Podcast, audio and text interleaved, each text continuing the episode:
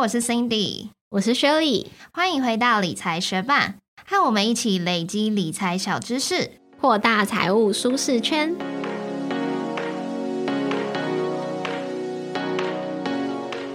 随着全球气候变化日益严重，碳排放的问题也越来越受到各个国家还有企业们的关注。那很多企业它也都开始宣布自己的碳中和、近零排放的计划。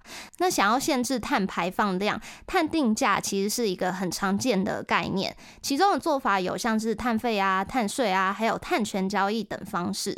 碳交易甚至让特斯拉在二零二二年就赚了十七点八亿美元哦。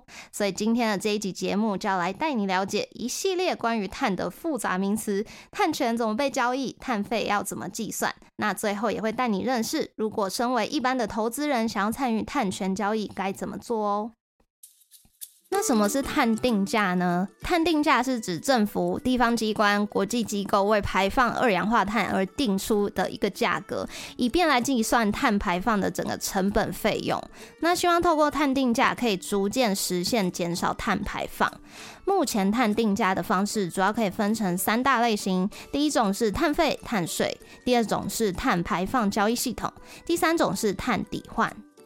那我们先从比较直观的碳税、碳费来说起。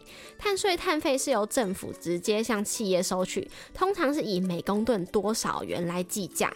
那目前世界银行认为合理的定价是介于每公吨五十美元和每公吨一百美元之间，希望可以利用碳税、碳费这种使用者付费、以价质量的机制来推使企业减碳。根据二零二二年的资料，碳税、碳费前三高的定价包含：第一是在瑞典和乌拉圭，每公吨是一百三十七美元；第二高是在瑞士，每公吨一百零一美元；第三高是在挪威，每公吨六十九美元。那在台湾有在收取碳费吗？目前台湾还没有收取碳费哦。不过立法院在二零二三年一月十号已经三读正式通过《气候变迁应应法》，预计最快从二零二四年开始会针对钢铁、半导体、石化、水泥这些碳排大户企业们来收取碳费。那第一阶段会先锁定年排放量超过二点五万公吨的大约两百八十七家的企业来征收。那我们常听到的台塑、中钢、台积电、中油。南亚、台泥这些碳排大户，没意外的话，都会在这个收费的名单里面。那征收之后的碳费，预计会投入减碳领域，像是成立气候基金，以及补助碳捕捉技术、氢能技术这些项目。那未来台湾的碳费会怎么计价？有传言是会定价每公吨三百台币，大约就是十美元。那相信你也听得出来，这是远低于世界银行认为的合理定价。不过目前这是还没有定案的。那欧盟其实，在二零零五年就已经开始针对排放二氧化碳的欧盟企业征收碳税了。然而，进口产品到欧盟的欧盟进口商、境外公司，它却是不需要缴交碳税的。这样的差异当然造就了不公平。有些企业，它甚至为了避免欧盟内部的碳税，选择外移到其他国家。这也是欧盟碳边境调整机制 （CBAM） 出现的原因。CBAM 它将于二零二三年的十月开始。试行，只要是非欧盟国家需要出口产品到欧盟，每季都不需要申报这些产品直接或是间接的碳排放量。到了二零二七年，CBAM 正式实施之后，进口到欧盟的产品，假如它的碳排放量是比相同产品在欧盟直接制造的碳排放量还要高，那么这中间的排放量差额就必须要由进口该产品的进口商来支付税额喽。企业必须向欧盟购买 CBAM 凭证来缴交碳关税。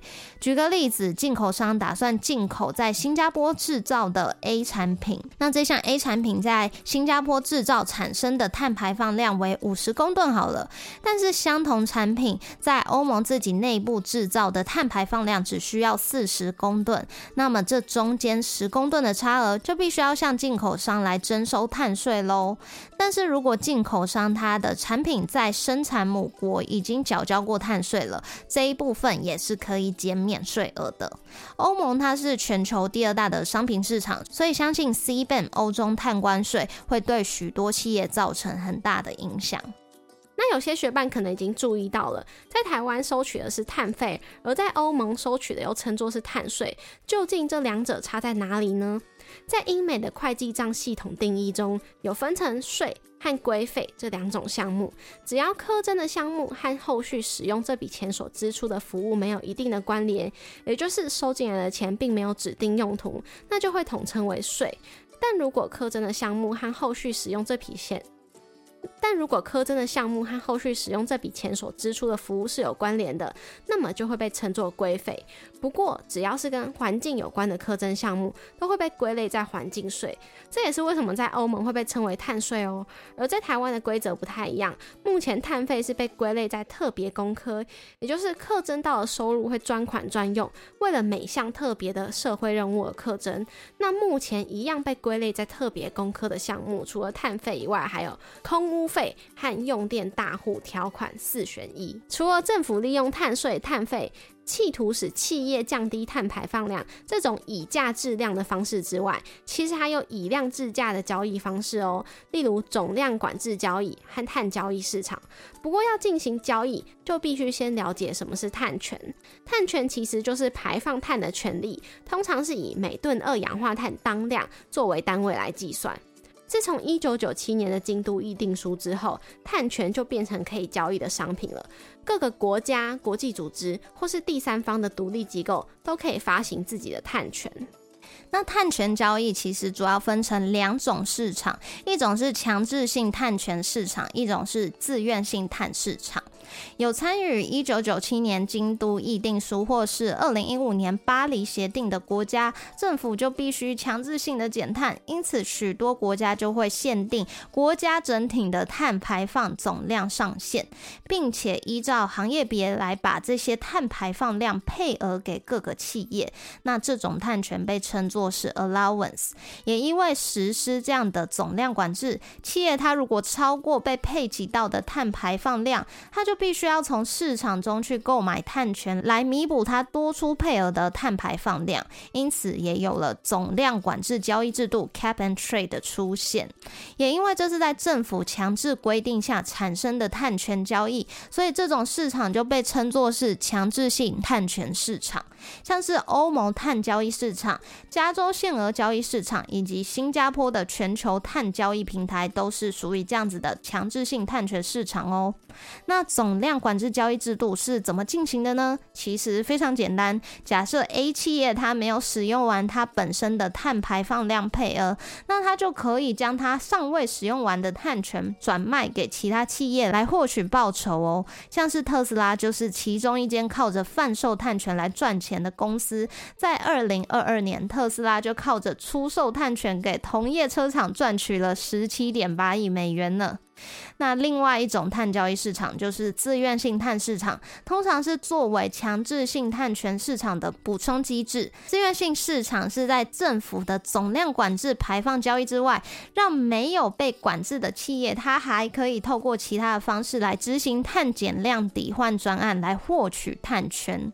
像是企业，它可以主动的透过种树造林啊，或是碳捕捉技术、使用再生能源等等的方式来降低自身的碳排放。量，那它就可以用这些它降低的碳排放量，向机构去申请碳权认证来获得碳权。这种自愿性机制底下的碳权被称作是减量信用额度 （credit） 或是碳信用。那只要透过相关机构得到认证的碳权，它就可以在自愿性市场来贩售或是进行碳抵换。那哪些机构可以认证并且发行碳信用呢？像是联合国创建的 CDM 机制，或是有独立机构，像是碳验证标准 VCS、黄金标准 GS 这种国际机构都可以发行碳信用哦。目前台湾其实也有正在运行的碳抵换专案，也就是台湾 Offset Project（TOP）。那听完前面的介绍，你可能会觉得说，作为一般人和碳交易应该碰不着关系吧？不过其实碳权也是有指数在追踪的哦，因此近年来也有几只的 ETF 和 ETN 在追踪碳权指数，像是二零一九年发行的 GRN ETN，还有二零二零年发行的 KRBN ETF，还有二零二一年发行的 KCCA 和 KEUA。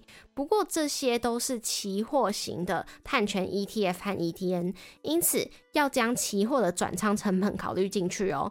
如果了解期货 ETF 的持有成本，或许你会想要直接交易相关的期货，这样的话成本会比较低。不过目前也没有一般民众比较容易购买碳权期货的管道，因此想要投资碳权相关的标的，还是透过这些 ETF、ETN 来操作会比较容易哦。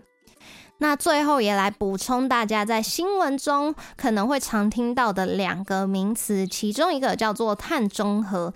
碳中和 （carbon neutral） 它是指在一定时间内，通常是指一年，那一个国家、企业或是组织它产生的二氧化碳总排放量，它必须要以使用低碳能源、种树造林、碳捕捉技术，或是升级它的设备来节能减碳，各种方式来累积它的减碳量。那希望透过这样子产生二氧化碳，但是又累积减碳量，可以相互抵消，达到名义上的碳排放量无增无减，这样子的状态就被称作是碳中和。不过后续又有一个新的名词出现，叫做近零排放 （Net Zero），而且全球已经有一百三十多个国家提出，希望在二零五零年达到近零排放。那究竟什么是近零排放呢？其实除了二氧化碳之外，还有其他的温室气体嘛。所以近零排放就是指包含二氧化碳，还有其他温室气体，像是甲烷、氧化亚氮，都需要达到碳平衡。都需要达到碳排放量无增无减，排放量跟累积的减碳量达到平衡，这样子的状态就被称作是近零排放哦。谢谢你在忙碌的生活中愿意播出时间来和我们一起学习，在这边也再次在这边也邀请你在 Apple Podcast 和 Spotify 上面帮我们打新留言，让这个节目被更多人听见。同时，也欢迎你到 Instagram 搜寻理财学伴，找到我们来跟我们聊一聊。如果你愿意支持我们，继续把理财学伴做得更好，让这个节目被更多人听见，也欢迎你分享理财学伴给身边也想一起学习投资理财的朋友哦。我们的网站上会有文字版的整理，如果想要收藏或是回顾，也欢迎你上去看看。网址是 moneymate 点 space 斜线探权，拼法是 m o n e y m a t e 点 s p a c e 斜线探权，也可以从节目的简介中找到网址哦。理财学伴，我们下次见，拜。哎，你跟你老公出去玩的话，通常都是谁规划旅程？看是去哪里，然后有多。长，嗯，像之前去美国的时候，主要就是我规划哦。然后如果是那种临时要去哪里，在台湾可能周末下午，或者是去一天去哪里那种，可能就是他规划。然后我在路上可能会查我想吃什么这样子。OK。我觉得之前我跟朋友相处的话，通常都是我规划。像是我们以前有一起去韩国嘛，然后那一次，反正我觉得你也算是一个很好的旅伴，因为有些人就是不规划，但是他真正到了那边之后，又会对。别人安排景点很有意见，可是你就没有，你就是很随波逐流这样子。所以反正我以前好像几乎都是我在规划行程，可是自从我跟我男朋友在一起之后，好像几乎都是他规划行程，然后我规划行程的能力就渐渐有点丧失掉。那包含今天就是。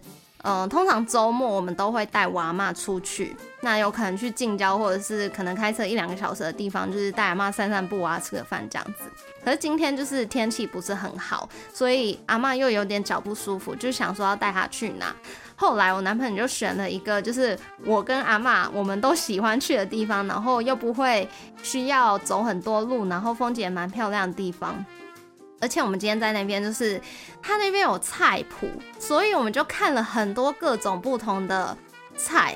跟水果就觉得也蛮特别，像今天我们就看了草莓啊，然后茄子啊、小黄瓜啊、芦笋啊，芦笋是我从来没有看过它生长在土里是什么样子，所以我就觉得很有趣。然后还有番茄啊，还有葱啊，反正就是各式各类的植物，我们就在那边混很久。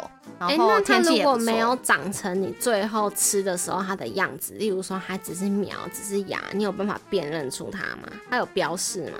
它没有。然后我们今天就是在那边晃的时候，我们就是自行研究那到底是什么东西。那有些就很明显，因为它果实都长出来。但是像是那个芦笋，我一开始就是没看到长出来的芦笋，我是看到它的叶子什么的。然后那个形态，我就觉得蛮像胡萝卜的那个叶子的形态，所以我一开始还想说是不是胡萝卜啊。然后后来我们在那边晃的时候，就看到一个。人他就在那边翻叶子什么的，我就想说，哎，难道这是他种的？所以我就直接请问他说，哎，这些是你种的吗？他就说不是，可是他帮朋友来看菜，然后就开始问他说，哎，那这是什么？这是什么？所以后来我才知道说，哦，原来这是芦笋。对，反正今天结束之后，阿妈也过得蛮开心的，然后也不会觉得脚很酸。然后我男朋友就在那边很自豪说，他是不是旅程规划很厉害啊什么的，要我称赞他。我就说，对你就是旅程规划大师，以后我们家的旅程就是都交给你规划就好了。然后他就说，那你可以当旅程支付大师，以后我们的旅程就交给你支付好了。然后我就说，那你可以当储蓄大师，你都把你的钱储蓄到我这边，那我也都没。有问题，反正就觉得我们那样斗嘴蛮搞笑的。嗯，我觉得规划旅程这件事情，我是遇强则弱。哎，我觉得听起来你也是遇强则弱，好像也是，因为就是如果没有认真规划，有时候到那个点就会也蛮无聊的，就看心情啊。有时候反正就真的没什么点，就是坐在那边放松也蛮好，但有时候就是也会觉得无聊，所以如果有规划也是蛮不错的。但是有时候又不能规划太紧密，像是。就是各个时间点，就是可 能五分钟都要安排的那种，也会蛮可怕的。对，但是我主要是说，如果跟一个很会规划的人出去，我就会变成那种无脑状态。嗯，然后如果是我知道，如果我一直无脑状态，对方也不会规划，或者是他会规划，但是他会心里面很气的话，那我也会拿出比较积极的态度来。我好像，我好像听懂了些什么。对，而且我觉得包含我认路也是这样子哎，像我男朋友他就很会记录什么的，但是我其实方向感没有说很好。可是如果我硬要记的话，我大概可以记三个转弯之内的路线。但是如果已经转太多弯，我可能后面就忘掉怎么走了。但是像我这次去澳洲，我只有跟我妈两个人嘛，所以我觉得我基本上看 Google 地图都还算是蛮会认路，跟我妈比起来。所以，但是因为基本上我妈就是没有这个能力，她根本就是没有方向。感人，所以我就是必须要承担这个部分的责任。哎，讲到方向感，就是你应该知道我是属于路痴型的，而且我比你更严重，然后方向感更差。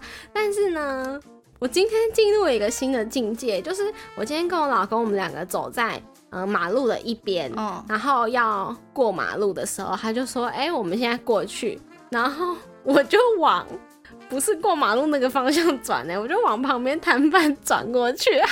我我我转过去之后，自己也觉得，因为转过去之后，他就叫我，然后我就再转回去。可是觉得超好笑，我就说：“ 哎，我进入了一个新的境界，就是你到路口左转右转，然后你转错就算了，你还是过马路只有一个方向，我还转错，就觉得真是太搞笑了。但是那个时候是因为我其实走在路上，我就看，哎。旁边的摊咸水鸡，我在考虑要不要吃那个咸水鸡。所以到底最后有没有转的时候，没有，我们就去对面吃锅贴啊，就是过马路。可是那个时候我就可能想说，如果我要转，我就是要转去食物那边。哎，我觉得就是我一直常觉得，其实你跟我妈在某些部分是蛮像的。然后呢，像是你刚刚讲到这个，我也突然想起来，我妈在我们这次澳洲行的时候就有迷路一次，而且迷迷路的地点是我觉得很迷样的。就是我们住在呃的地方是离一个南墨尔本市场还算近吧，反正就走路在十五二十分钟可以抵达地方。然后那个地方就是有各种各式各样摊贩，像是有卖鱼的，啊，然后他卖鱼，他可能就是呃也有卖生鱼片啊，有卖龙虾煮好的虾子等等等的，然后有卖面包的，啊，然后有卖日常用品的，啊，有卖纪念品的，啊，有卖衣服的，啊有剪头发的，啊有做指甲，就是一个。包罗万象市场，所以我们每天，呃，应该不是说每天，因为它没有每周每天都开，它就是一个礼拜开四天，那只要我们两个就是没有行程的话，我们每天早上就是先到那个市场去报道。那我们最后就是已经去了那个市场，大概第五次哦，我们就觉得说，哎，都已经想好，在去之前都可以想好说，哎，我要吃那一摊的什么生鱼片，然后要吃那一摊的寿司，然后我要吃那一摊面包和那一摊咖啡等等等的，然后都已经想好要做什么了。所以我那一天我们先去买龙虾的时候，我妈就说，那她先。想到就很好笑，我妈就说呢，她先拿龙虾去那个 food hall，就是食物有点像，嗯，怎么说，就是那里有很多位置，然后大家都可以买东西去那边吃的一个地方。可市场其实非常的大。然后他就跟我讲说，那他先拿着龙虾去那边找位置，因为他觉得今天很多人。然后我就再继续去买剩下的其他摊的食物。我就说好啊。然后呢，我就已经买完其他摊食物，我还买了咖啡，然后还买了就是寿司等等等了。然后我就走到那个夫后，想要去找我妈的时候，我就想说，啊，怎么都没人。所以我就觉得很奇怪啊，那我当然知道说他就是迷路，但是我心想说，到底为什么这里会迷路？我们已经来第五次哎，然后我就打电话给他，然后他就很着急的说，哦，我在哪里？我在哪里？怎样的？然后他可能说他在一个什么 oyster bar，可是有 oyster bar 的这个摊贩，有这些字样摊贩有很多摊，因为那里不是只有一个卖海鲜的，所以就算他这样讲，我还是。不知道他在哪，然后我就告诉他说，就是我们昨天买那一摊跟那一摊的哪一个转角之间有一个走道，你就从那边走进来就到啦。然后他就说好，他再试试看，然后就挂掉电话。然后又过了大概五分钟吧，就是还是看不到他，所以我就打给他，然后我就觉得他变得就是蛮沮丧，然后又有点气的那种感觉。然后我就在那边跟他讲说。你就不要动，然后我去找你这样子，然后我就说你用 FaceTime 直接给我看那个摊贩是哪一摊就好了，或者是你拍照给我。所以他给我看之后，我就知道他在哪，然后我就走去找他，然后就把他带回来那个服后。但是我就想说，他到底为什么我们已经来第五次了，他还会迷路？也是只在那个市场里面，重点是我们买的那个地方，就是真的只要拐角进去就到那个地方，所以我完全不知道。说他有可能迷路的可能，然后呢，我妈就说 她真的觉得很白痴，因为她就是在我们那一条走道，其实大概有四五个出口，哎，大概有三个出口，然后她就一直是其中的两个，然后第三个真正的那个出口，她就是一转过去就觉得说，哦，好像不是这里。然后他就是一直没走过去，所以他才一直找不到。如果他要走过去那个出口，就马上就到了。然后他又说，而且他拿那个龙虾，那个龙虾的须很脏，他一直戳到路人。那我就觉得，从听起来很悲惨又很搞笑。反正我就觉得说，好，那我下次如果要跟我妈分开，我就算我已经觉得说他这里他算熟悉，我还是要先告诉他说方向在哪，他要去哪走。哎，你讲到这个。就我老公好的时候蛮长，他故意嘲笑我。例如说，他送我到捷运门口，然后下车的时候，他就跟我说：“你知道路吼？可是捷捷运就是在我下车走出去的地方，或者是送到他现在送我回家，然后送到家门口，他就说你知道路吼？那也蛮好啊，他就是很接受你是路痴这件事情哦。而且我觉得我妈这。你们真的是左右不分的很像哎，然后像是我妈，我们出去逛街哦，她后来就发现说，无论她是从哪一个方向出去，她全部都右转，所以就算我们是从右边走过来，她出去她也是右转，我就必须要把她叫回来，说，哎，是另外一边，我就觉得蛮好笑，看起来。但他跟你一起走的时候，他会走的很有自信，但你 都不知道自己在走什么。对啊，我就说你为什么要转错边？我就想说说你这不知道，你为什么不跟着我走？那就是很坚持要右转哎。然后我之前跟同事一起出去买午餐，会这样，然后走一走。我才会是，因为我觉得好像 还没有走到，或者是方向可能不是这么的正确，或者是我有感觉到他是在跟着我走，就说：“哎，我不知道我在走什么。”然后他们才会赶快找正确方向，要不然我们就是明明就是路痴，要走的很有自信的样子。对，对啊，反正就是那一次在澳洲之后。我就有在想说，我以后到底要不要让你自己一个人走？然后呢，我就一直训练他，就是看 Google Map，然后一直告诉他地标什么的。然后我有时候也说，你不能凭印象，你就是要记住说这条路叫什么，然后这一间店是什么，不能一直凭印象说，哎，我好像有看过这个图案，或者是 对啊，那样就根本不准。所以希望他。哎，可是自从我镭射之后，我就比较看得到路标，我觉得我是有改善的。哦，因为你平常没有戴眼镜，嗯，哦，但还是方向感的部分、直觉的部分还是不可依靠。可是，在辨认路标、路牌的方面有进步，嗯，但我妈应该不是这个困扰，因为她随时都戴眼镜。嗯，